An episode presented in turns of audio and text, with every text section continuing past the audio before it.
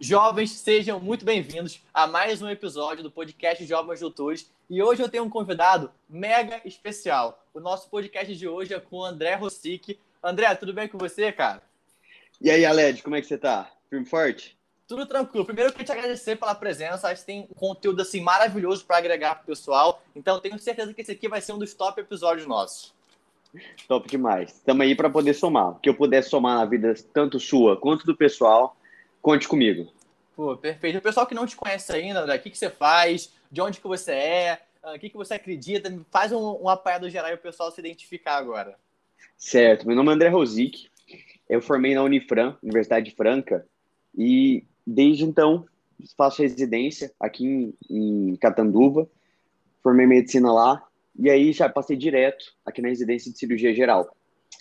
Só que eu acho que você ser só médico é muito pouco.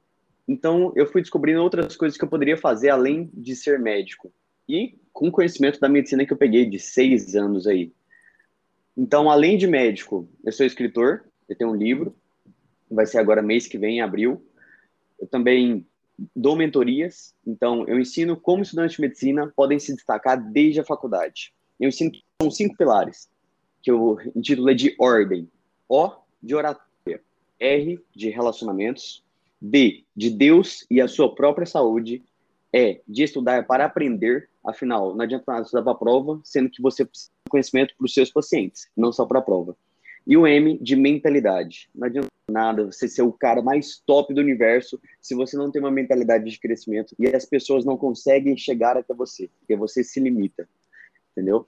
Então, Perfeito ensinando essa ordem, eu já, já passei, já ensinei mais de 200 estudantes de medicina. Todos eles estão se destacando hoje e são, são meu orgulho. Pô, eu, eu achei maravilhoso, porque assim, ah, eu gosto muito de mentoria, tenho o programa de mentoria, e isso eu quero começar com esse assunto, porque eu acho que vai ser bem legal a gente falar sobre isso. Porque muitas das vezes, ah, quando o estudante vai estar tá na faculdade de medicina, ou quando ele começa nas redes sociais, ele fica com muito medo de uh, ajudar o outro, de dar algum conteúdo, porque ele acha que o sucesso do outro impacta no sucesso dele. E eu não poderia achar que isso está mais errado nos dias de hoje. Eu acho que quanto mais uh, o estudante ajuda, auxilia, uh, ajuda os colegas, se desenvolve, mais ele consegue crescer junto com isso tudo. Então, como é que você vê, cara, essa concorrência, tanto na parte digital do, do MedGram, do StudiGram, tanto na faculdade de medicina? Como que você enxerga essas relações? Eu acho que muitas vezes a gente acaba vivendo uma concorrência burra. A gente aprende no vestibular que o cara que está estudando do seu lado, as pessoas que estão ao seu redor, todas são seus concorrentes. Ele está concorrendo com você por aquela vaga no vestibular. E a hora que você passa no vestibular, essa mentalidade ela continua na sua cabeça. A gente deveria ter alguma matéria, alguma coisa assim que mudasse essa mentalidade. Infelizmente não temos, o MEC não está nem aí para isso. Sim. Mas ok, né? Tem a grade curricular, segue isso e acabou. E o pessoal se contenta de fazer o mínimo possível, né? Então, só que aí, essa mentalidade, ela faz com que, dentro da faculdade, você continue vendo as pessoas como concorrentes. E esquece que, cara, se, se você vai fazer cirurgia e o cara vai fazer cardiologia, não tem nada a ver concorrência um com o outro. Ele nunca vai ser seu concorrente. Entendeu? Na verdade, ele é um cara que você precisa, porque, afinal, você precisa solicitar avaliação cardiológica. Então você deveria fazer parcerias e não estabelecer concorrências desde a faculdade. É o que eu ensino sobre Sim. relacionamento. Não, eu achei não, perfeito. Se você não constrói relacionamento desde a faculdade, a hora que você formar, você tá ferrado. Tem até um, um, ponto que eu acho legal, que às vezes o pessoal acha que eu sou contra a competitividade, cara. Mas assim, eu sempre fui atleta, então eu adoro competitividade. O problema é quando a gente, sim, coloca como referência o outro e não a gente. Então, assim, se a competitividade faz com que você se desenvolva mais, tem que ficar feliz por isso, não triste porque o outro conseguiu mais do que você. Talvez o pessoal fale assim, ah, não, então você não gosta de competitividade, eu acho muito interessante. Ainda mais na mesma área, mas porque aquilo seja algo maléfico para você, seja algo que te ajude não a ficar triste, a invejar o coleguinha. Isso. É essencial, né? Principalmente, exemplo, competitividade é diferente de concorrência. O concorrente é como se você estivesse lutando por um espaço. O competidor, não, você tá ali, beleza, tô aqui para competir. O outro, não, não, você é meu concorrente, eu quero, tipo, quebrar você no meio, eu quero quebrar a sua empresa. Uhum. Então, estabelecer competição é até saudável. Você pode pegar um amigo seu e falar, vamos competir quem tira mais 10? Top, entendeu? Vai Sim. ser uma competição, vai incentivar os dois a estudar. Agora, quando você começa a ver o outro como concorrência, aí você quer atrapalhar o outro. Pô, muito aí bom. é não. o ponto onde não pode, não pode acontecer.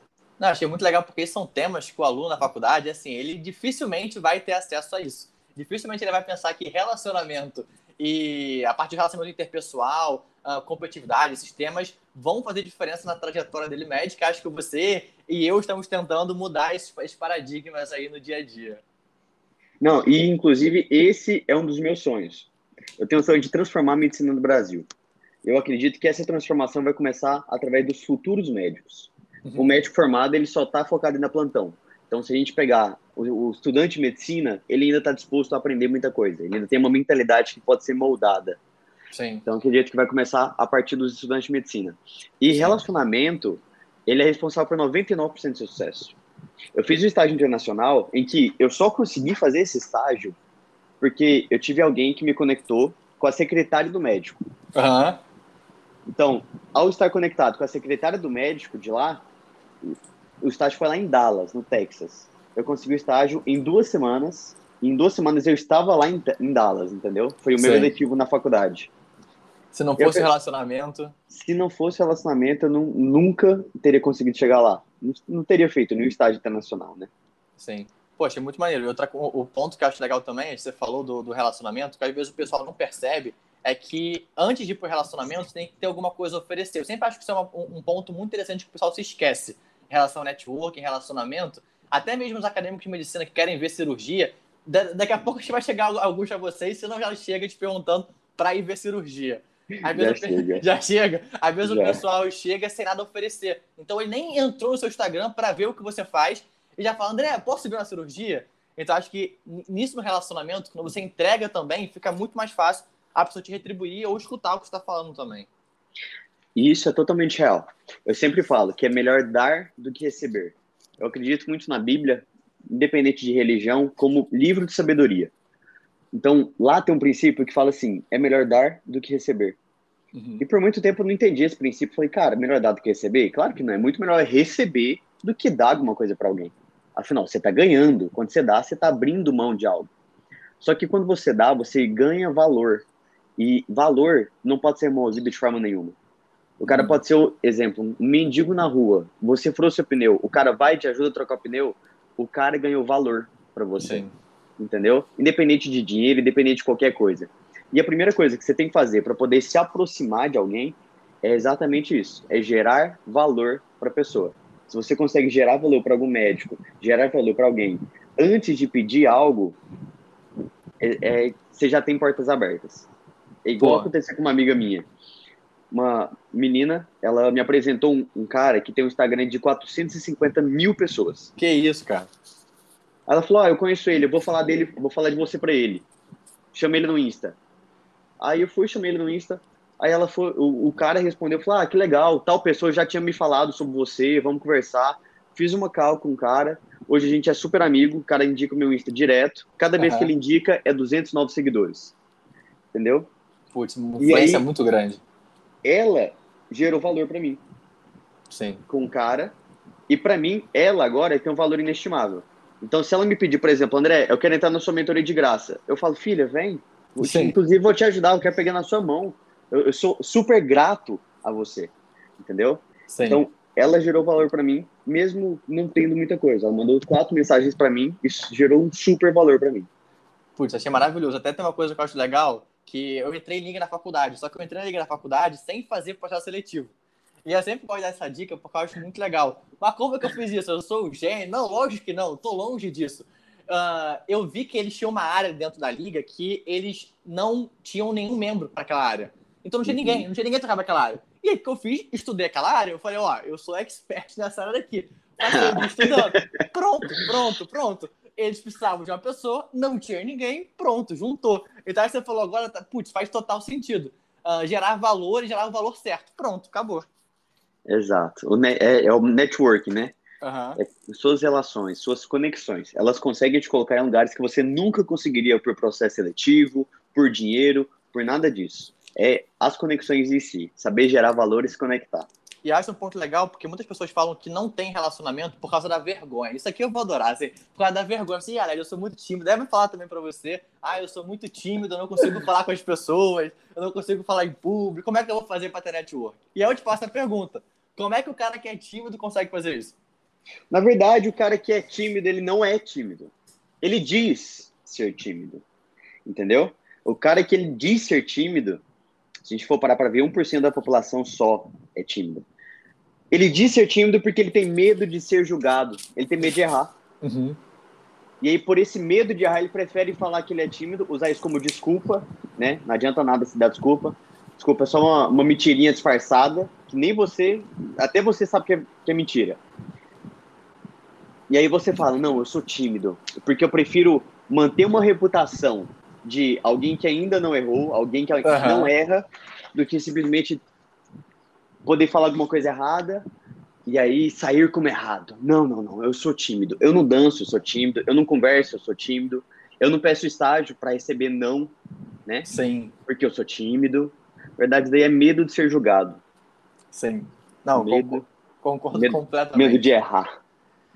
Porque muitas das vezes a gente acha assim, não, não vou errar porque eu vou fracassar, e, vê, e pessoa, as pessoas veem fracasso como algo ruim. Tem até uma coisa engraçada que quando eu começo a não ter muitos erros na minha vida, eu falo que tem alguma coisa errada. Porque eu sei que eu não estou evoluindo, ou que eu não estou arriscando tanto, ou que eu não estou tentando outras oportunidades novas. Então, acho que faz total sentido. Como a, como a pessoa lá vai ver aquela situação. Não como, ah, eu sou tímido, e sim como é que eu posso, de alguma forma, melhorar esse meu medo do julgamento.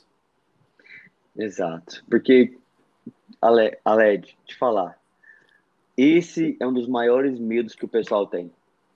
Se a gente for parar para ver, o maior medo, isso de acordo com pesquisa, é medo de falar em público. Uhum. E na verdade, não é medo de falar em público. Porque se, for, se o público fosse só os seus melhores amigos, a pessoa não teria medo. Sim. Mas o público é alguém que pode julgar a pessoa. Então, se a gente parar para analisar mesmo, é medo de ser julgado, medo de errar. E me fala uma coisa: como é que a gente aprende a andar de bicicleta? caindo, muitas e muitas vezes. A gente aprende através do erro. Uhum.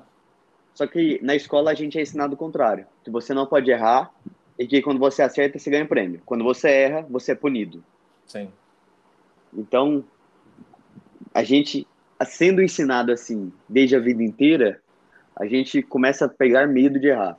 Em vez de arriscar, você prefere ficar na sua zona de conforto. Na verdade, eu não chamo de zona de conforto, eu falo que é uma zona de merda. Uhum. Porque imagina o barril de merda. é bom que é mais incisivo.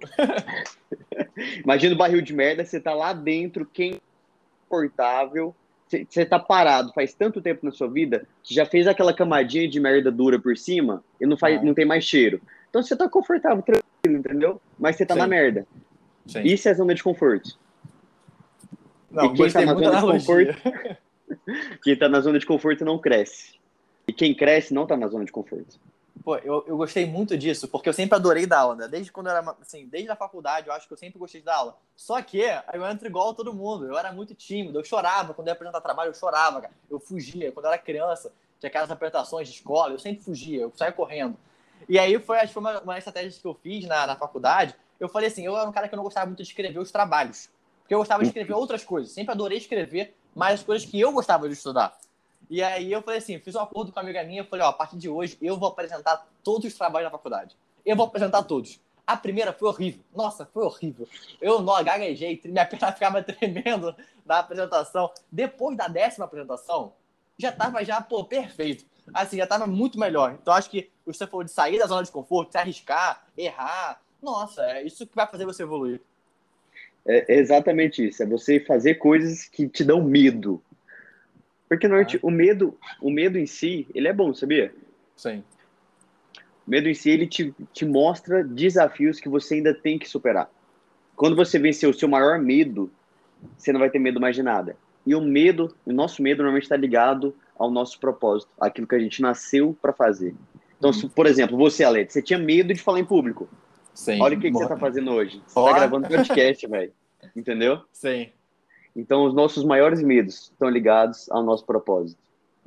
Achei maravilhoso. Se o pessoal pegar acho que só esse início do podcast, o pessoal já, já, vai, ter, já vai ter uma motivação melhor para começar. Oh, bastante, viu? Não, esse é só o começo. É... Imagina só o que está por vir. Já tá só até... começando. Não, já vou até jogar já uma pergunta aqui, que essa daqui eu acho que vai ser uma, uma das melhores de hoje. Que é que muitas vezes o acadêmico, ele acha que aprender sobre esses assuntos vai tirar o foco dele da faculdade de medicina. Ele quer ser médico, ele quer aprender as técnicas, habilidades que a medicina exige dele. Então ele acha que se ele estudar sobre gestão, marketing, finanças, o que você ensina a parte de oratória, ele vai estar tá perdendo, de alguma forma, a faculdade dele. Pô, eu poderia estar estudando, uh, sei lá, anatomia e eu estou estudando aqui finanças e investimentos para eu conseguir me aposentar. Tá alguma coisa errada. Como é que você vê esse pensamento do pessoal? Então, antes de tudo, a gente tem que ver que a nossa vida não é só nossa profissão. E que a primeira coisa da nossa vida não é nossa profissão. A segunda, que teve um alemão uma vez chamada Ebbinghaus, que ele fez um estudo baseado e criou uma curva chamada curva de esquecimento. Uhum. Quando você estuda um conteúdo e fica mais de 21 dias sem revisar ou praticar ele, você já esqueceu mais de 70% daquele conteúdo. Então, a sua vida vai ter mais lidar com finanças ou doenças raras? A sua vida vai ter mais você ter que trazer pacientes para o seu consultório ou então você ter que por exemplo, fazer a contabilidade da sua empresa. Uhum. Você ter que falar com o paciente de maneira que ele entenda a doença dele, ou então estudar a fisiopatologia de sei lá, da leptospirose. Entendeu? Sim. Então, a gente acaba muitas vezes dando muito valor apenas para as matérias que a faculdade ensina, para as doenças em si, e acaba esquecendo que muitas vezes a gente nunca vai ver aquela doença. E que Sim. coisas que você vai ver o tempo todo, você não dá importância nenhuma. Sim. Entendeu? Não, eu, então, eu, eu, vou usar esse exemplo, tá? Se você deixar, eu vou usar esse exemplo porque eu adorei ele. Pode usar, fica à vontade. Pô, achei maravilhoso, maravilhoso. E até uma outra coisa que eu acho que, até mesmo na própria, se for falou que tem alguma relação, até na própria atuação do médico, esses outros temas fazem diferença. Eu até dei um exemplo, não sei se você concorda com isso, que eu falei que eu, eu gosto muito de esporte, que eu falei que o jiu-jitsu, cara, ajuda no médico. Eu falei assim, jiu-jitsu ajuda o médico. E aí ninguém entendeu. Eu falei, pô, no jiu-jitsu você lida com pressão, tá lá sob pressão, você aprende a não usar força, a usar inteligência, que são habilidades que um cirurgião. Ah, vou até te perguntar. Essas são habilidades que o cirurgião tem que ter, lidar sob pressão, conseguir tomar decisão de maneira rápida. Imagina, a hora que sem querer começa a ter uma, uma variação anatômica ali. Você não sabe todas as variações anatômicas, afinal, não somos deuses, né? Médicos uhum. não são deuses. É, e de repente você rompe o vazio, nem tem que tomar decisão rápida, não. Você pode esperar umas meia hora. tá, tá pensa. Fala para alguém pesquisar no Google, pede para alguém pegar o livro. Uhum. Maravilhoso. Não, então acho que é isso. Então, assim, às vezes a gente acha que as habilidades não vão ajudar a gente. Tem uma parte do Steve Jobs que eu adoro, que é o do Connecting Dots. Eu acho essa palestra maravilhosa. Hum, que é que você só consegue conectar os pontos quando você olha para trás. Então, aí, treinar jiu-jitsu ou qualquer outro esporte que você queira pode ajudar na medicina ajuda e muito, na verdade. É, e, e, isso é um dos pilares que eu ensino em relação à ordem. Uhum. Os cuidar da sua própria saúde. Durante a medicina, a gente acaba abrindo mão de tudo para poder estudar. Então, Sim. a gente abre mão não só de estudar, por exemplo, coisas que vão te ajudar na sua vida médica, como marketing, gestão, oratória, desenvolvimento pessoal. A gente abre mão da nossa própria saúde nesse processo. Por exemplo, 30% dos estudantes de medicina, de 30% a 50%, desenvolve algum transtorno mental durante a faculdade. Uhum. Isso é muito sério. Sim. Entre os residentes, a maior causa de morte é suicídio. Para você ver. Para você ver a importância que a nossa própria saúde tem. A gente Sim. acaba abrindo mão da nossa própria saúde para cuidar da saúde do outro. Só que não. Até no ATLS, ou seja, suporte ao trauma, a gente aprende que a primeira coisa que a gente analisa é qual é a segurança do local. Porque ali uhum. tem uma vítima. Se não tiver seguro, quando eu for lá, terá duas. Sim. Entendeu? Sim. Então, é, você fazer jiu-jitsu, você fazer algum esporte, além de ajudar nessas partes que são lidar com pressão, saber Sim. tomar decisão rápida, é cuidar da sua própria saúde. Entendeu? Sim, perfeito. Não, tem até uma frase que o meu entrado meu me falou um dia, ele que me falou, e eu achei assim maravilhoso, que às vezes o médico quer cuidar do outro sem cuidar de si mesmo. Eu lembrei essa parte, a parte não é minha, não é minha, mas fazer que o médico quer cuidar do outro, não cuida nem de si mesmo. Aí você falou, resume basicamente isso. É exatamente isso. Exatamente, exatamente. isso. Essa parte pode usar, não é minha, não, mas pode usar. Depois eu falo o que foi que falou. Pode usar, não é minha. Fechou, e, e, como é que você acha que o estudante, então, ele, assim, ele, ele, consegue colocar isso na vida dele? Porque, lógico, a medicina tem uma alta carga horária, tem que cuidar de liga, tem que fazer monitoria, tem que congresso, artigo. Pô, olha quanta coisa tem que fazer. Como que ele consegue fazer isso tudo que ele tem que fazer para passar na residência, para desenvolver as habilidades e cuidar da saúde? Primeiro passo é ele entender que não basta só estudar. Ele tem que aprender as matérias. Afinal, ele vai ter que rever aquela matéria com constância. Constantemente. Ele vai ter que reabordar a matéria, revisar, olhar a matéria de novo. Até a faculdade mesmo, o estilo PBL, uhum. o método de ensino PBL, né? É aprendizado baseado em, em, em problemas, que é uma metodologia ativa. Ele é, ele fala que o aprendizado é helicoidal. Então você vê a matéria agora, depois você ver ela mais em cima na informação, depois mais em cima de novo. Então você vai aprendendo e aprofundando cada vez mais, mesmo revendo a mesma matéria. Então, se você estuda aquilo que eu falei sobre a curva de esquecimento, se você estuda hoje uma matéria e gasta 10 horas para aprender, passa 21 dias, dessas 10 horas, 7 horas de estudo você jogou no lixo, se você não revisou. Ah, André, mas eu vou gastar muito tempo para revisar.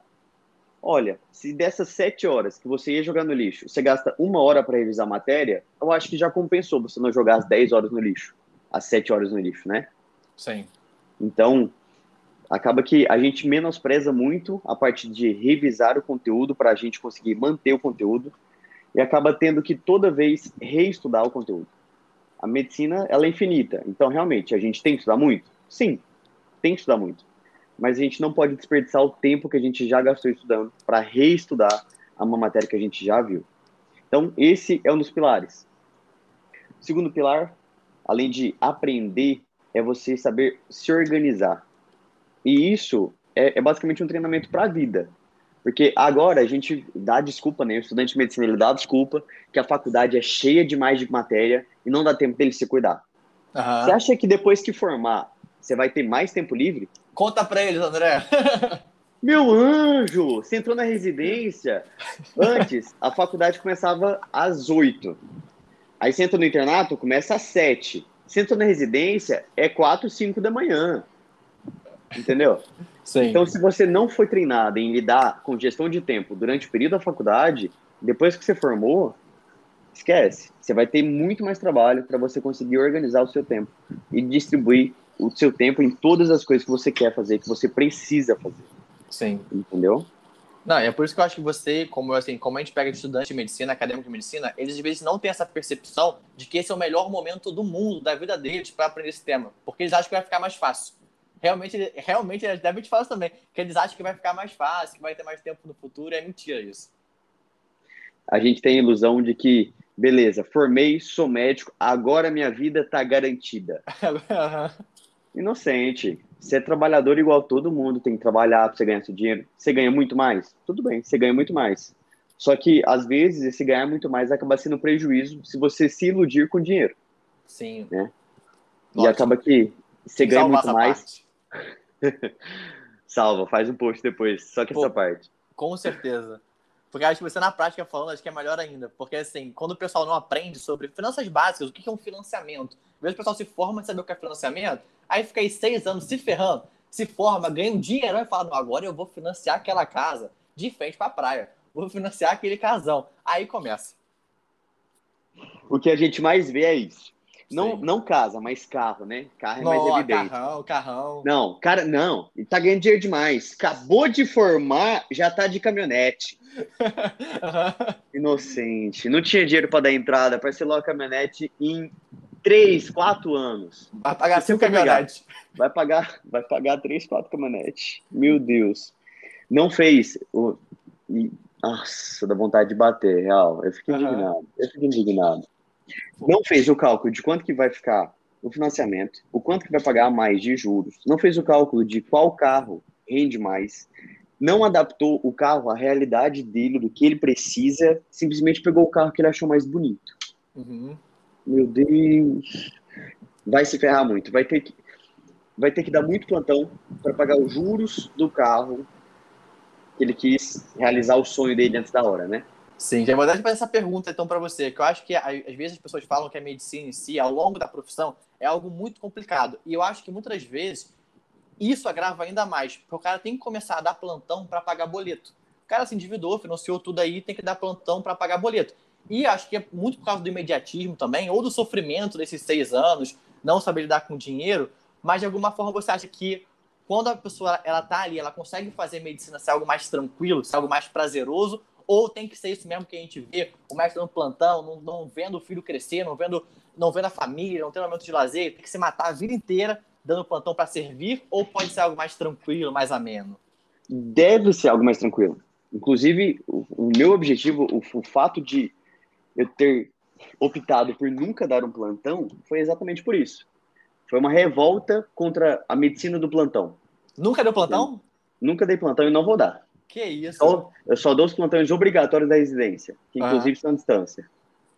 Então, fica em casa a hora que precisa, eles me chamam, eu vou lá. E aí, o que que acontece? O, o, o estudante de medicina que mantém essa mentalidade, forma e, e é, se mantém como médico com essa mentalidade, ele vai ser aquele médico que foi igual alguns professores meus. 70, 80 anos de idade, dando plantão, tendo dois, três empregos para poder pagar as contas. Sim. E aí chega para comemorar e fala assim: comprei uma moto nova. Agora eu vou ter que dar plantão sexta-feira de noite para poder pagar a moto. Nossa. Meu Deus. O, meu Você tá coração tá... dói quando eu escuto isso. Meu coração Nossa. dói. Isso é tudo o quê? Falta de planejamento. Falta de ter uma mentalidade adequada. Cara, você vai pegar um caso, vai parcelar ele. Primeiro, soma quanto vai ficar todas as parcelas com os reajustes. Vê se compensa você parcelar ou você ficar, sei lá, dois, três meses a mais, um ano, que seja seis meses, trabalhar um pouquinho a mais e comprar esse carro à vista. E outra, me diz uma coisa, você já tem uma reserva de emergência, caso aconteça uma pandemia e você não possa nem operar, por exemplo? Entendeu? André, esse podcast tinha que ser o primeiro, cara. Tinha que ser o primeiro. Assim, acho que tinha que ser o primeiro. Porque assim, eu achei maravilhoso. Oh, agora tem duas pessoas falando para ele. Eu duvido que o pessoal não vai aprender agora. Não tem como, não tem não. como. Pô, Dá vontade de bater. Não, achei maravilhoso, porque isso é um dos assuntos o cara fala: ah, não, eu não preciso saber sobre matemática financeira básica. Eu não preciso disso. O financiamento é isso. Você pode assim, ah, não, é, então nunca mais vou poder comprar meu carro, minha casa. Lógico você vai poder. Lógico. Só o cara que financia a casa, ele esquece que ele pode ter mais um filho, vai precisar vender a casa uhum. financiada. Será que pode vir a casa financiada? Se puder, já vai perder dinheiro do financiamento, porque ele pagou uma tonelada de juros. Então, assim, a vida do médico, que você luta por isso, é, é fazer com que seja algo mais tranquilo e mais ameno, para ele conseguir ter uma qualidade de vida muito melhor. O médico, o médico, se ele quiser, ele vive uma vida de rei. E isso, só que ele vai precisar de inteligência financeira para isso. Sim. Não é nem só da matemática básica, é, é inteligência financeira. É entender que, por exemplo, ó, o produto aqui nesse, nesse shopping, sei lá, um celular, é 12 mil reais. Se eu pesquisar esse mesmo celular pela internet, comprar pelo site, de algum site confiável, Casas Bahia, Magazine Luiza, etc. Qualquer, essas grandes aí, a Via Varejo da vida.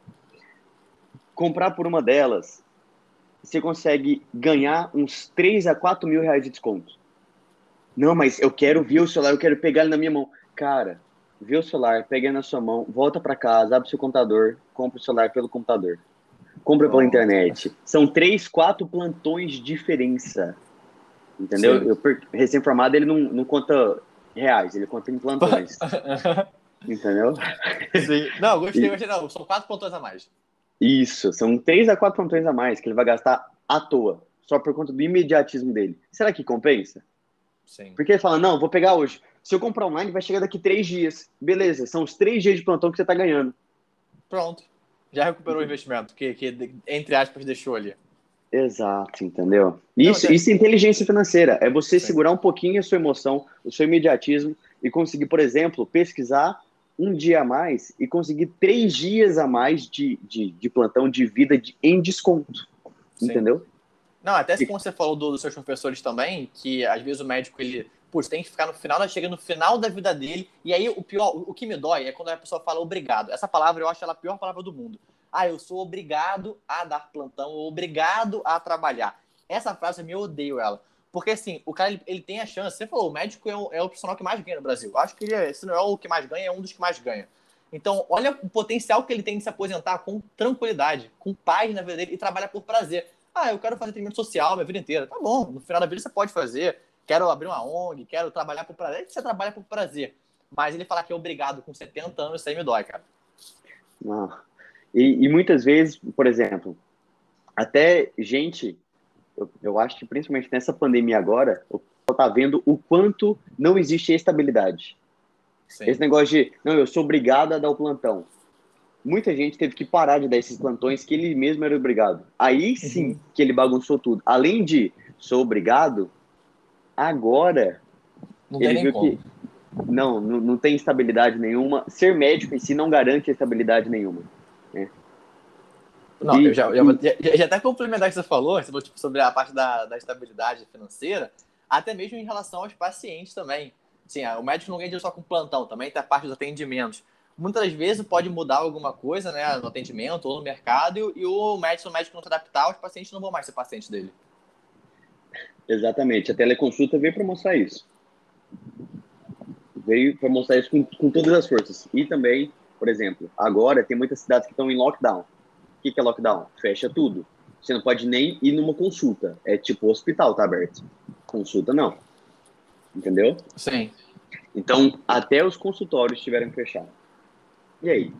Como é que você vai viver? Você tem uma reserva de emergência de pelo menos um ano para poder garantir que está tudo tranquilo? 99% dos médicos arrisco dizer que não. Sim. Já vou até complementar, falando que você pode, também. Pode complementar. Que eu acho que faz total sentido o que você falou agora, cara. Assim, você falou sobre, tipo, o médico ele chegar numa situação que ele tem que apagar incêndio. Você falou da reserva de emergência, basicamente é uma coisa para ele apagar lá o incêndio que aconteceu. E eu vejo, eu te acompanho no Instagram, assim, quase que diariamente, e você fala que tem muitos acadêmicos que estão no internato e falam que ainda não construíram currículo, ainda não fizeram residência, monitoria, não fizeram uh, monitoria, não deram, publicaram um artigo, e aí ele está ali e aí ele tem que apagar um incêndio que ele mesmo construiu. Então, como é que é a sua visão assim em relação a isso, cara? Acho que a reserva de emergência tem muito a ver com esse assunto. O cara deixar para a última hora para achar que do dia para noite ele vai aprender aquilo e vai conseguir resolver o problema dele. Isso daí é a parte de gestão. É gestão total, principalmente gestão de tempo. É, tem um cara chamado Christian Barbosa, que ele fala que ele criou um, escreveu um livro chamado A Tríade do Tempo. Isso Adoro tudo baseado, é, tudo baseado em dados, né? Porque tem muita gente que fala, ah, tem o importante, tem aquilo que é o importante e urgente. Urgente, mas não importante. Cara, isso daí não é baseado em dados. Aquilo que é baseado em dados é o importante, urgente e circunstancial. Urgente é apagar incêndio. Uhum. Urgente tem que representar 20% da nossa vida. Porque se você foca muito no urgente, você esquece, primeiro, aquilo que é importante. O que, que é importante? Sua família é importante. A sua própria saúde é importante. Os seus sonhos são importantes. O seu lazer é importante. Só que aí o médico, o que, que ele faz? Ao invés de focar nisso, em vou, vou focar naquilo que é importante para mim, e aí resolvendo esse importante, eu consigo depois apagar um incêndio ou outro? Não. Ele foca em apagar todos os incêndios, vive só apagando incêndio, né? O médico quer competir com os bombeiros. uhum. Quer competir com os bombeiros. E o circunstancial é, por exemplo, ah, eu vou sair pro bar beber com um amigo, vou jogar um futebol, vou passear na praia, vou, vou ficar à toa. Circunstancial é aquilo que você pode falar não e você está livre. Importante é aquilo que vai fazer diferença na sua vida e tem a ver com seu sonho e seu propósito. Urgente é aquilo que você tem que fazer de última hora, sem aproveitamento, porque tem um prazo muito curto para você fazer. Sim. Então, até, por exemplo, às vezes pagar uma conta que seria importante pode se tornar urgente se você não conseguir se planejar financeiramente. Sim. Entendeu? Já é uma aposentadoria Aposentadoria pode ser algo urgente. Exemplo, médico idoso que continua trabalhando, ele está pagando urgências. Porque vai chegar a conta, ele tem que pagar as contas. Se ele tivesse se planejado e antecipado isso, que é importante, hoje, Sim. talvez aos seus 60, 70 anos, ele estaria tranquilo, sossegado, cuidando dos netos, viajando para a praia, Sim. passeando o mundo, atendendo por prazer, entendeu? Pode continuar trabalhando? Continue trabalhando mas trabalhe por prazer, não por obrigação. É o que você falou. Sim. Faz até bem o cara continuar ativo, mas ativo sem essa pressão de ter que ganhar dinheiro para pagar as contas de casa. Exatamente, exatamente. Não dá para ver que essa pressão, não. Principalmente você, médico, que ganha tanto dinheiro. Sim, sim. Não, é, é algo surpreendente. Uma, uma coisa que você falou também, que eu acho legal, é que às vezes o... vocês na área da saúde, uh, vocês veem que tem aquele paciente. Não, eu não sei por que acontece isso, porque vocês veem isso na prática. O paciente que foi lá, era sedentário a vida inteira, só comia comida processada, não praticava exercício físico, se alimentava mal, fumava. Esse cara não é do dia para noite que ele vai se tornar uma pessoa saudável. Ele não vai lá, comeu uma salada, foi na academia ficou saudável. Ah, ah, o ser saudável é um hábito. Então é constantemente você fazer aquilo. E acho que o que você prega também, acho que é muito parecido com o que eu prego, é sobre isso. O cara já começar desde o início, aí aos pouquinhos, trabalhando essa habilidade que vão ser importantes para ele no futuro. Então, o ponto que eu quero te fazer é, quando que você acha que o estudante de medicina, em qual momento que ele tem que começar a pensar nesses assuntos que são fora, entre muitas aspas, da medicina? Eu acho que desde o primeiro período. Inclusive, dentro do primeiro, dentro da faculdade, eu adoraria que incluísse uma matéria em relação à mentalidade médica. Porque no primeiro período, se ele começar a se atolar, ele vai continuar se atolando a faculdade inteira.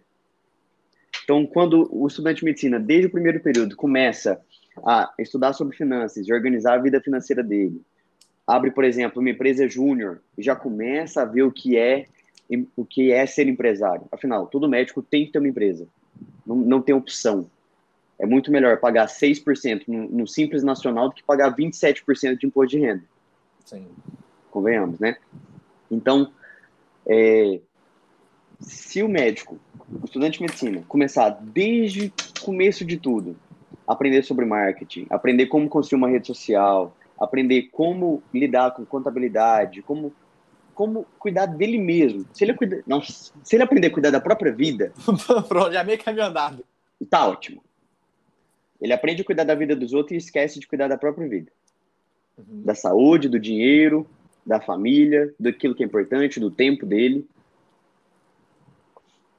Então, desde o primeiro período, você acha que é importante ele já começar a desenvolver essa habilidade? É uma coisa que eu falo e às vezes o pessoal me criticava, sabia? Pessoal, sério? Pessoal, sério, falava assim, não, o primeiro período tem que focar na parte do, do, do estudo somente, unicamente. É, não, isso aí é tema para você aprender no final da faculdade, não no início, eu estou muito longe de me formar. Não, eu adorei essa frase que você falou agora. É, tá muito longe de formar. Aí Sim. quando você formar, você vai falar assim, não, isso daí é para quem tem muito dinheiro, eu tô longe de ter, de ter esse tanto de dinheiro. E aí, Sim. quando vai chegar lá? Nunca. Sim. Não, o pior é que às vezes, uh, isso eu ouvi muito, agora não tem mais isso. Agora assim, tá acabando assim, quase por completo, ainda tem um pouquinho, mas tinham muito preconceito contra os grandes. As meninas, e agora tá, tem uns caras também mandando benzão no, no Instagram, falando, não, médico blogueiro, por que você tá na faculdade de medicina? Por que você tá fazendo Instagram? O que, que você sabe de medicina para falar no Instagram? E aí, hoje em dia, essas meninas, que estão se formando agora, já estão conseguindo atender só particular. Por quê? Porque elas estão já há quatro anos produzindo conteúdo, construindo audiência. Aí o pessoal pergunta como é que você consegue isso? E esquece toda a trajetória que elas tiveram. Exatamente. É aquilo, né? O pessoal vai te criticar no começo, depois eles vão te perguntar como é que faz. Uhum, com certeza absoluta. Inclusive, absoluta. eu passei por isso. A hora que eu estava formando já, no, no sexto ano, eu comecei meu Instagram. E aí, um dos meus professores, uma professora, na verdade, gostava muito, ela chegou para mim e falou assim: Ué, André, você não vai exercer a medicina? Nossa. Eu, Ué, claro que vou. Olha lá, você começou com o Instagram e agora você não sai do Instagram? Parece até que você não vai fazer medicina, que você não é médico. Virou blogueiro. Vai, gente, que absurdo. Nossa, não. eu, eu não sei nem, eu juro, isso é uma coisa que eu acho que espero que agora não esteja tão frequente. Mas assim, quando a gente escutava isso, a gente via o, o, o tamanho o erro que era falar uma coisa dessa. E ainda sou chamado de youtuber. Apesar ah. de ainda de, de ter um único vídeo no YouTube, sou chamado de youtuber. Não, ó, tu não viu que agora é novo, tá? Porque já me chamaram de podcaster. Podcaster. Já me chamaram de podcast. Daqui a pouco tu vai se tornar também. Daqui a pouco vai ter dois podcasters. Eu acho maravilhoso. Aí sim. Pô, podcaster, essa é nova pra mim. Não, juro, podcaster. Eu sou podcaster agora, cara. Mais uma versão, mais uma vertente de trabalho. É, mas danado, ó. Árvore que produz fruto vai levar pedrada. Porque as pessoas querem os nossos frutos, né? Uhum.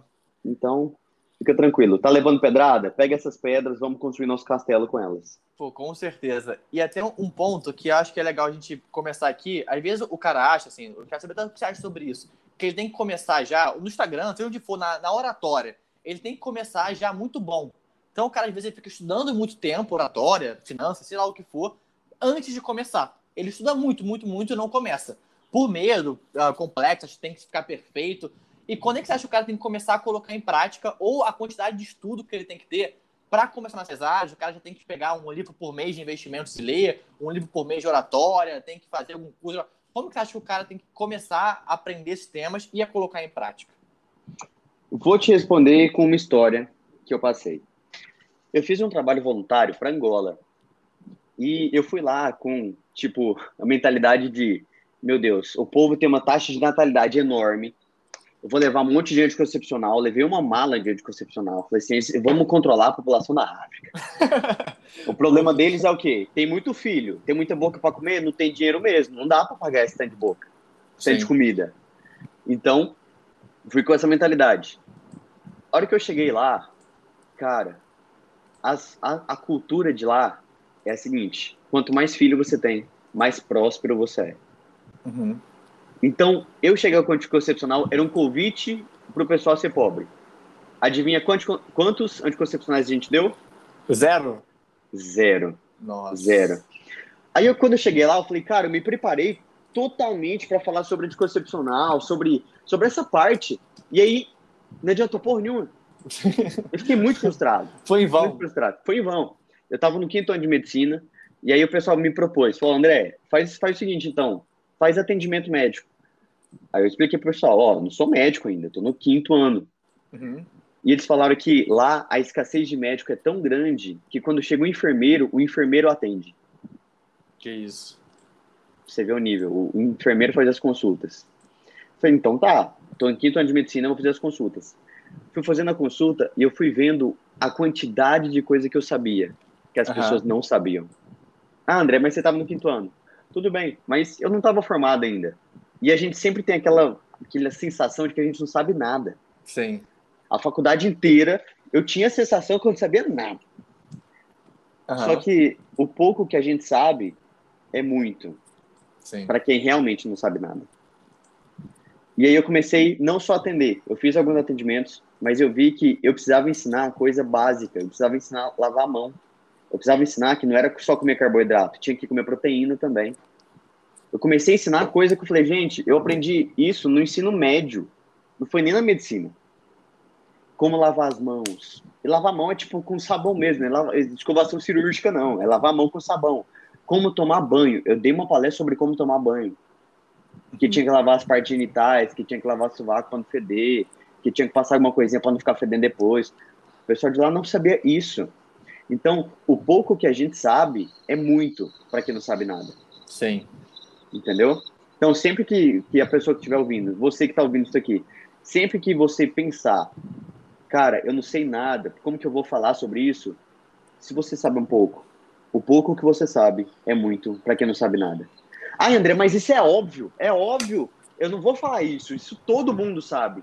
Cara, não é óbvio. O que é óbvio para você não é óbvio para o outro. Sim. Entende? Não, acho... é óbvio para você, não é óbvio para o outro. E o óbvio também precisa ser dito. Não, isso é maravilhoso, porque às vezes o estudante de medicina não percebe que o leigo não teve nenhum contato, nenhum contato com a medicina.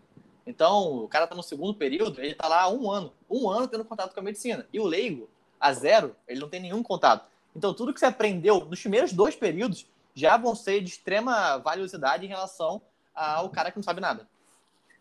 Exatamente. E outra, muitas vezes, só o que a gente já sabe, até entrar na faculdade, já é muito pro leigo.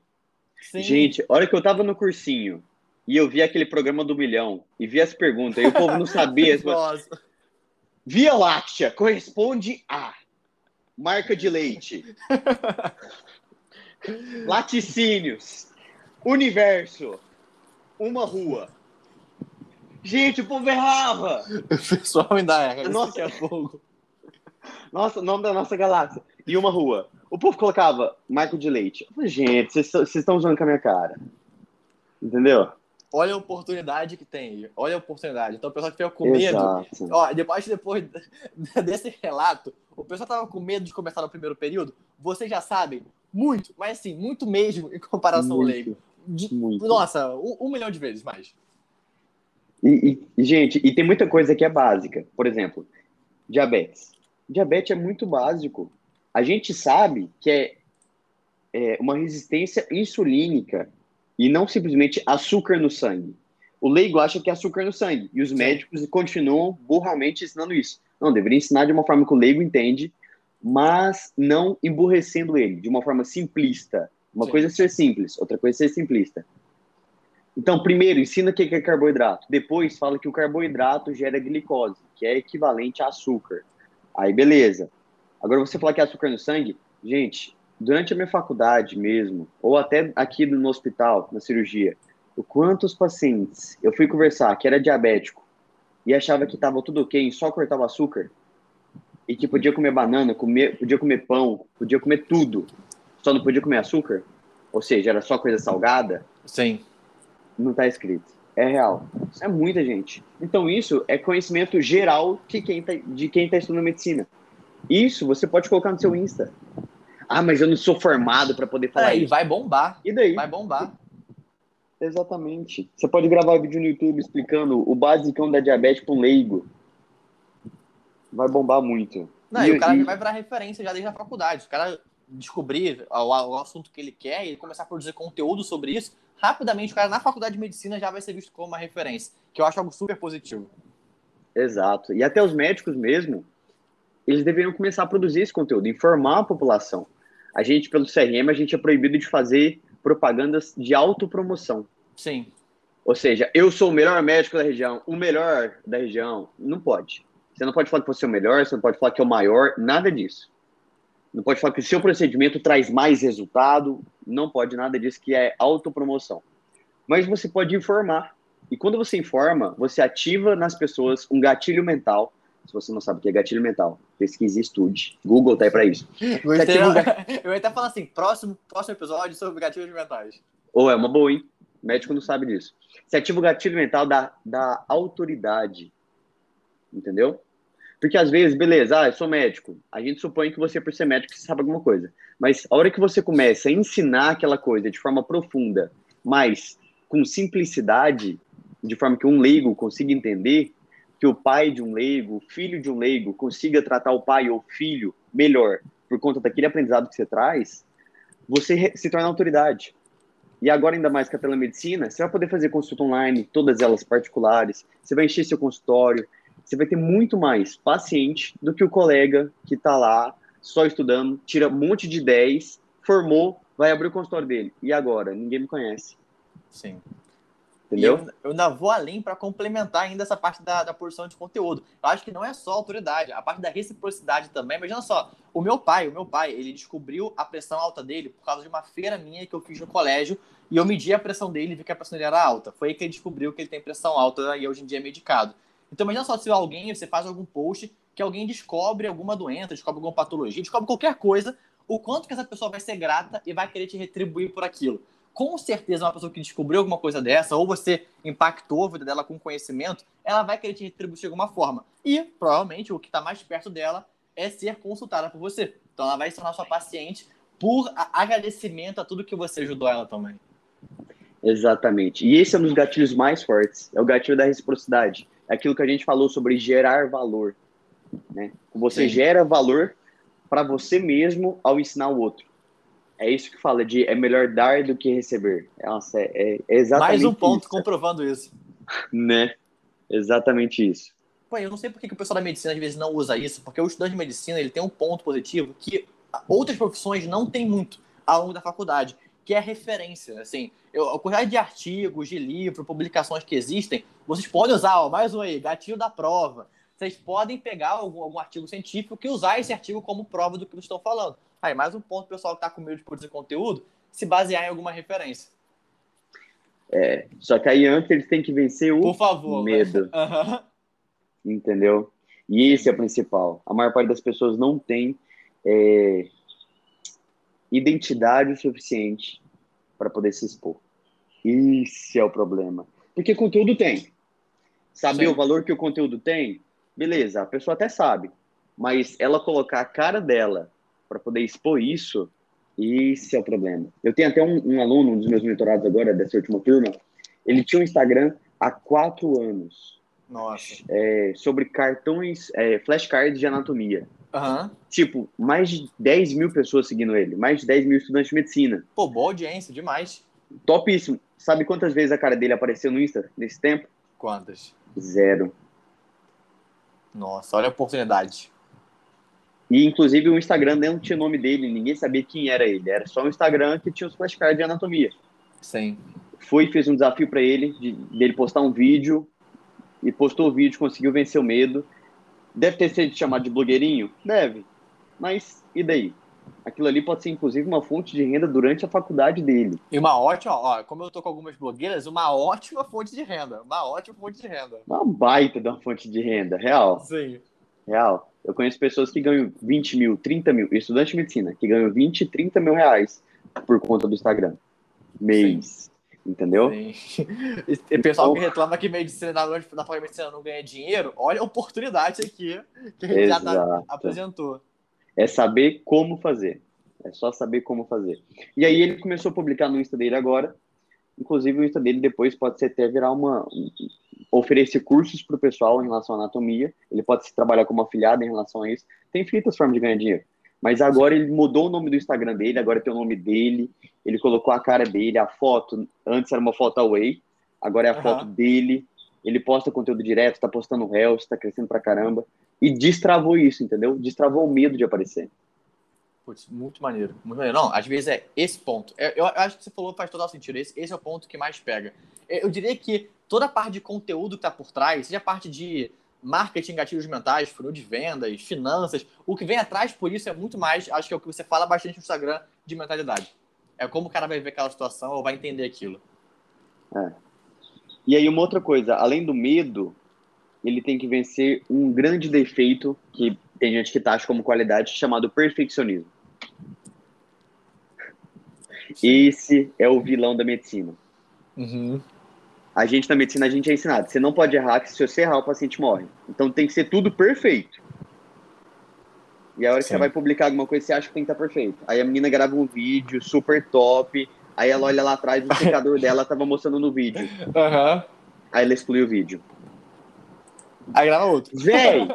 Aí, é, tenta gravar outro. Aí ela viu que ela gaguejou em alguma parte. Ela vai excluir de novo e faz de novo. E não só com vídeo. Eu vejo o quanto o pessoal fez isso com resumo durante a faculdade. O resumo ficou feio. Meu Deus, o resumo tem que ser útil. Aham. Uhum. Aí o resumo não ficou completo. Resumo completo não é resumo. Uhum.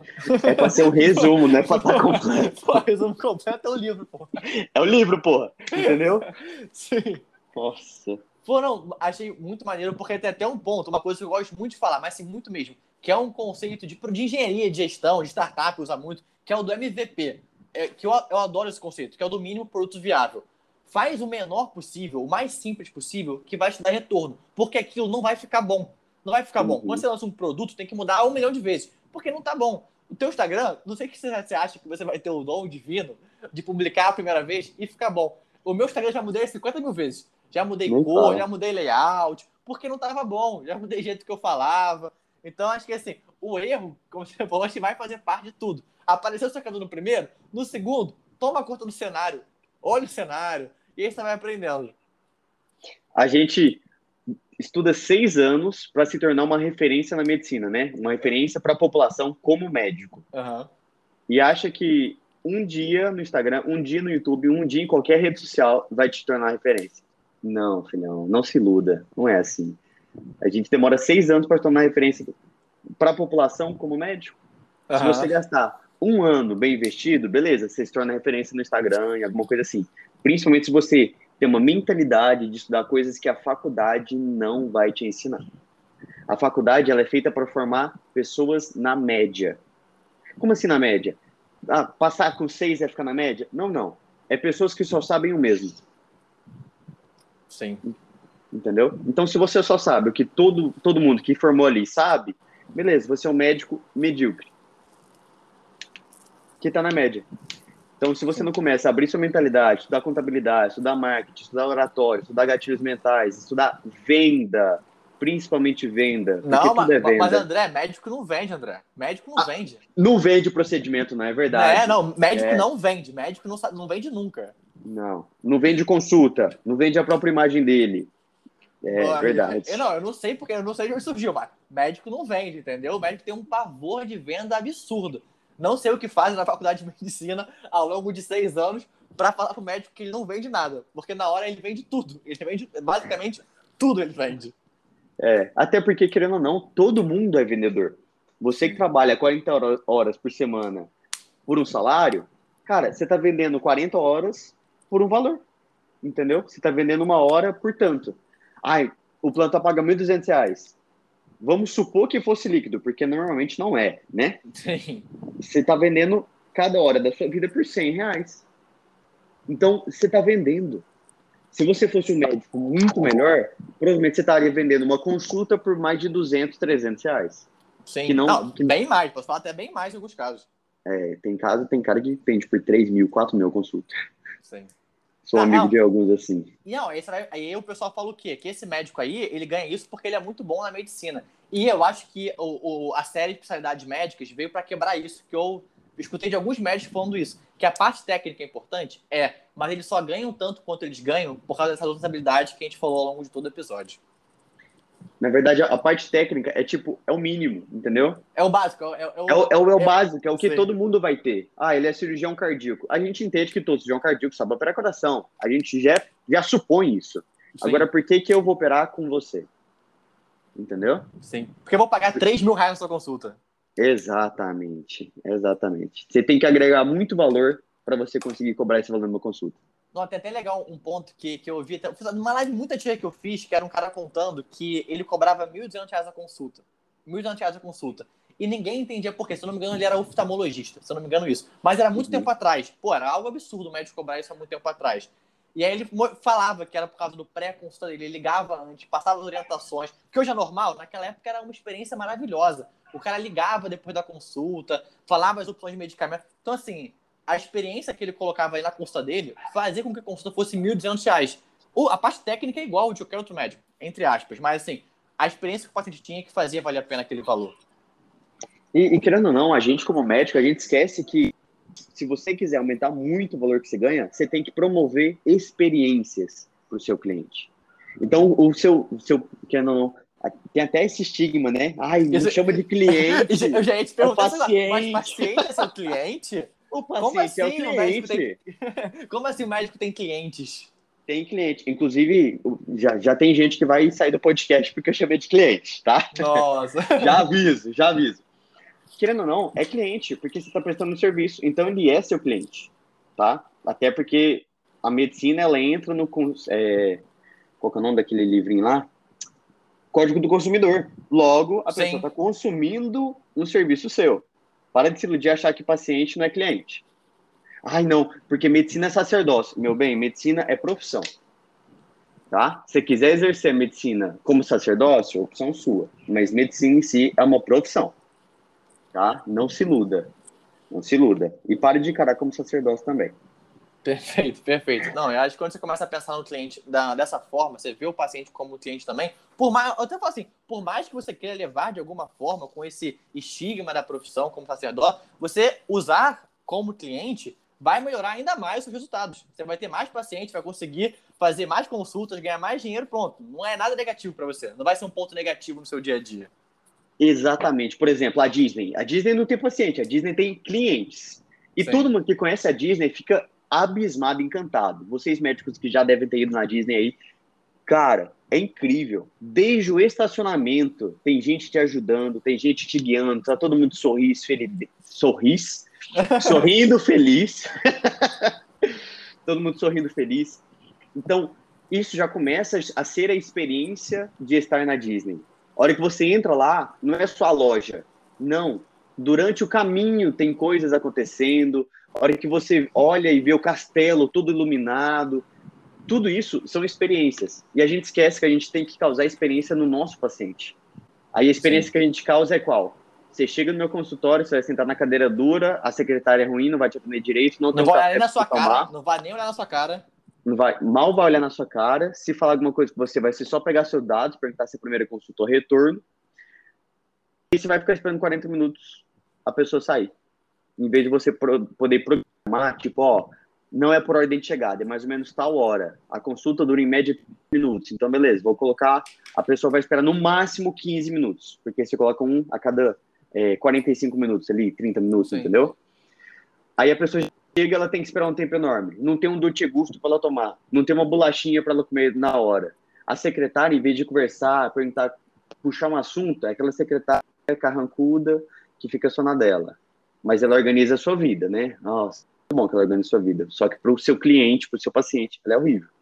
Não, já vou até falar uma coisa que o pessoal não cometesse por isso da secretária para não perder esse gancho. Que às vezes o médico deixa tudo na mão da secretária, aí a secretária se muda de estado. Aí o médico surta. Não façam isso. Aprendam gestão e processos. Por favor. Aprenda, aprenda. Nossa, automatizem as coisas, entendeu? Tem aplicativo, tem uma, um site chamado Zapier. Você consegue fazer automação de tudo da sua vida, entendeu? Exemplo, a pessoa marcou uma consulta, você conecta com qualquer site de consulta, você conecta esse site de consulta com o Zapier e o Zapier com a sua agenda. Uhum. Vai ser automaticamente adicionado à sua agenda, você vai ter o controle de tudo certinho. Cancelou? A mesma coisa, você coloca o programa para tirar. Então, você não pode ficar só dependendo de, de, de uma secretária. Sim. E outra coisa, a secretária, normalmente, ela não é treinada. Então, você tem que treinar também a sua secretária. Sim. Entendeu? O Gal, e... eu achei melhor só que você falou 40 minutos, eu achei 40 minutos muito bonzinho de tempo de espera. Então aí, aí o tempo tá bom ainda. Já vi duas horas, 40 minutos, eu achei um luxo. Nossa, duas horas de espera é o cúmulo. Dá um livro, pelo menos, pra pessoa ler lá enquanto ela tá esperando. Pô, por favor, bota o podcast pra ouvir, escuta nosso podcast, né? pronto. Meu Deus. E outra, depois o médico não sabe fazer pós-consulta. O médico não sabe ver dado. Quantas consultas você fez? Dessas consultas, quantas viraram procedimentos ou cirurgia? Nesse mês, você fez mais consulta ou menos consulta que o mês passado? Beleza, então a previsão para o mês que vem é fazer quantas consultas? Fazendo essas consultas, você emite nota, você consegue pagar quanto? Beleza, você fez a consulta. Para você fazer mais consulta particular, você não pode achar formas de da pessoa des, tipo, ela te paga a consulta e desconta da forma dela de consulta, seja Unimed, seja Bradesco, o que for. Cara, tudo isso, nada é ensinado na faculdade. Você tem que, você tem que ir além, você tem que procurar. Beleza, ó, esse mês teve tantas consultas, vamos tentar usar tal estratégia de marketing. Mês que vem, deu quantas consultas? Você sabe fazer tráfego pago? Ai. Não, eu vou, eu falar só um ponto, porque muitas das vezes o pessoal ainda fala assim: ah, não, mas ninguém faz desse jeito. Nossa, isso eu escuto muito. Quando estava em consultório, estava isso direto. Mas ninguém faz desse jeito. Não, mas todo mundo faz assim. Ninguém vê taxa de retorno. Para que eu ver taxa de retorno? Não quero saber isso, não. Então, assim, são coisas que ninguém faz, mas que são extremamente importantes. Você falou do, do anúncio, às vezes o pessoal aperta lá o botão impulsionar do Instagram e não mede quantos pacientes vieram dos anúncios, para saber Exato. se vale ou não a pena aquilo ali. Então, assim, isso que vai fazer diferença de uma vida tranquila de uma vida surtada do médico. Exatamente. E também não só fazer o pós-consulta. Por exemplo, ah, o paciente veio, não é só se ele retornou. Você pegou o e-mail do paciente?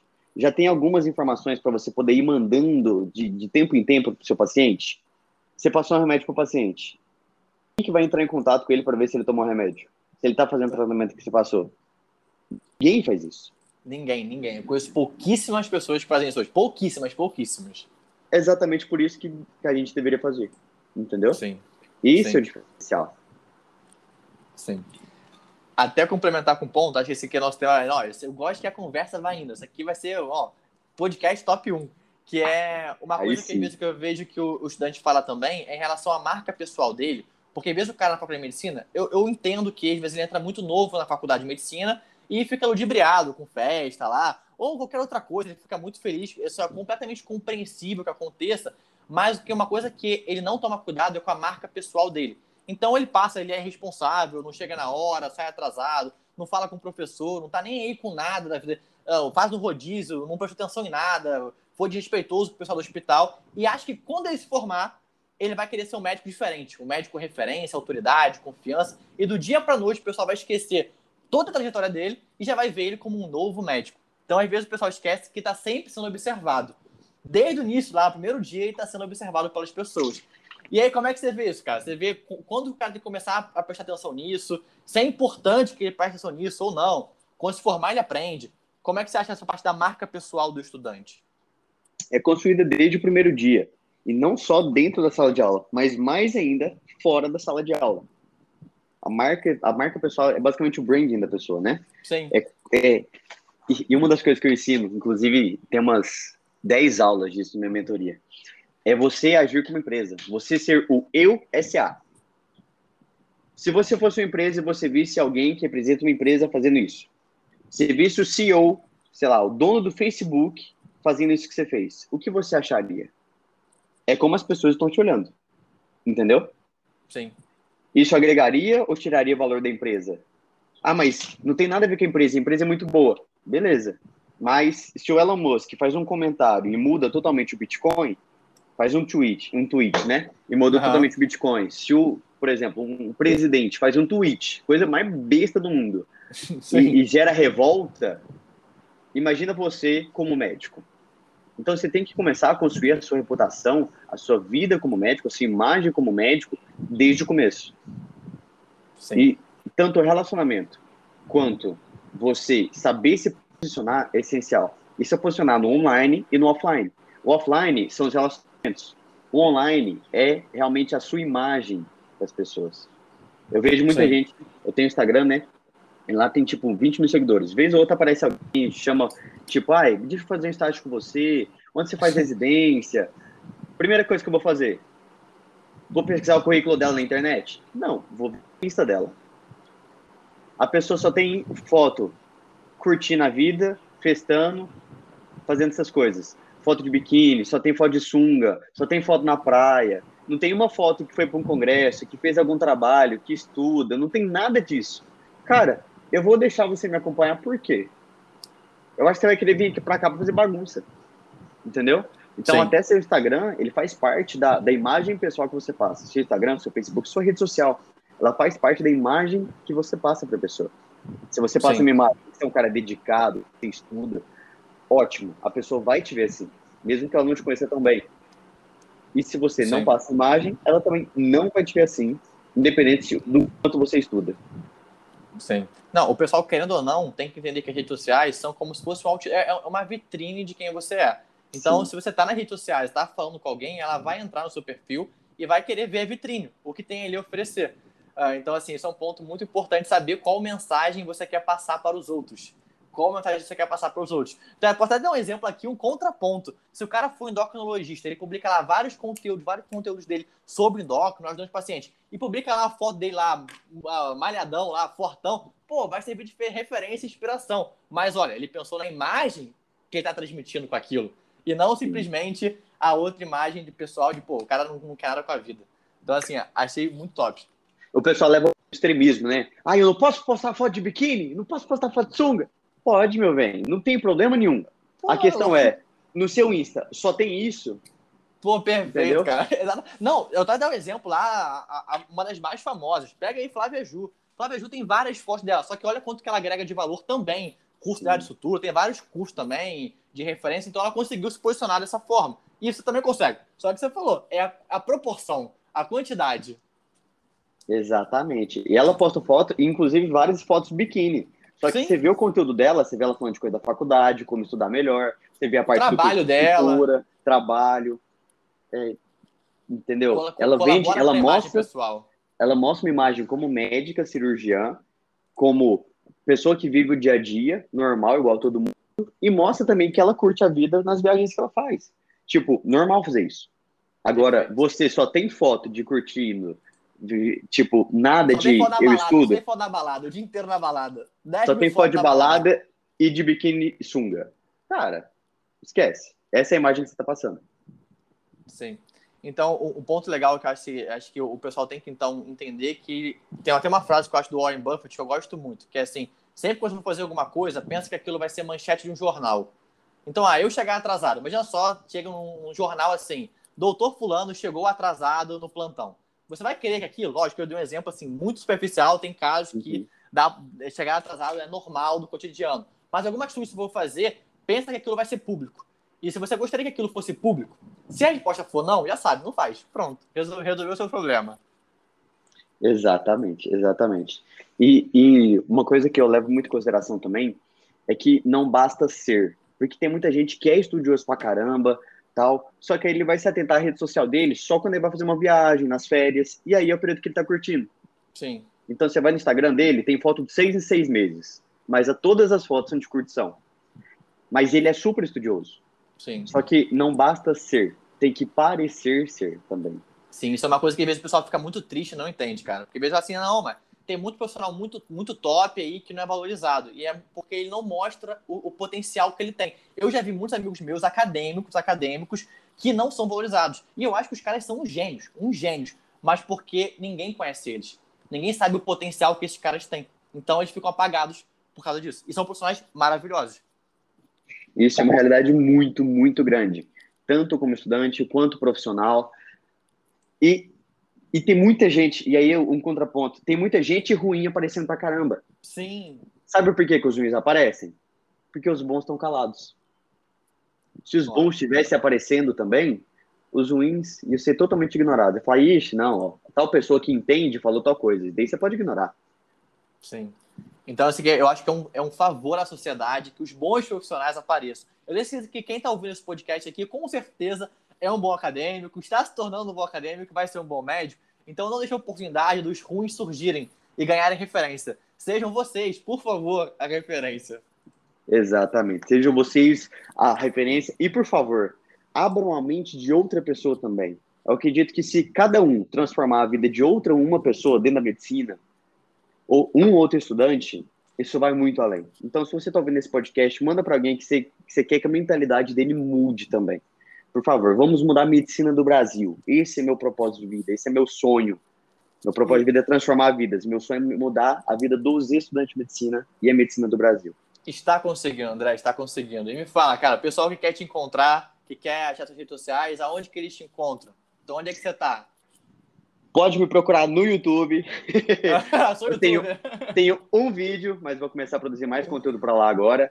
Mas minha maior rede social, onde eu mais apareço mesmo, é no Instagram, André Rosic, só pesquisar lá. Ou então pesquisa Hackeando PBL.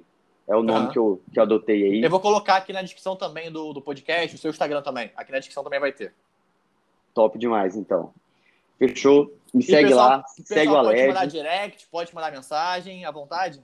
À vontade. Inclusive, eu respondo todos os directs. Eu mesmo respondo e eu respondo todos os directs. Então, se quiser falar comigo, é só mandar um direct lá.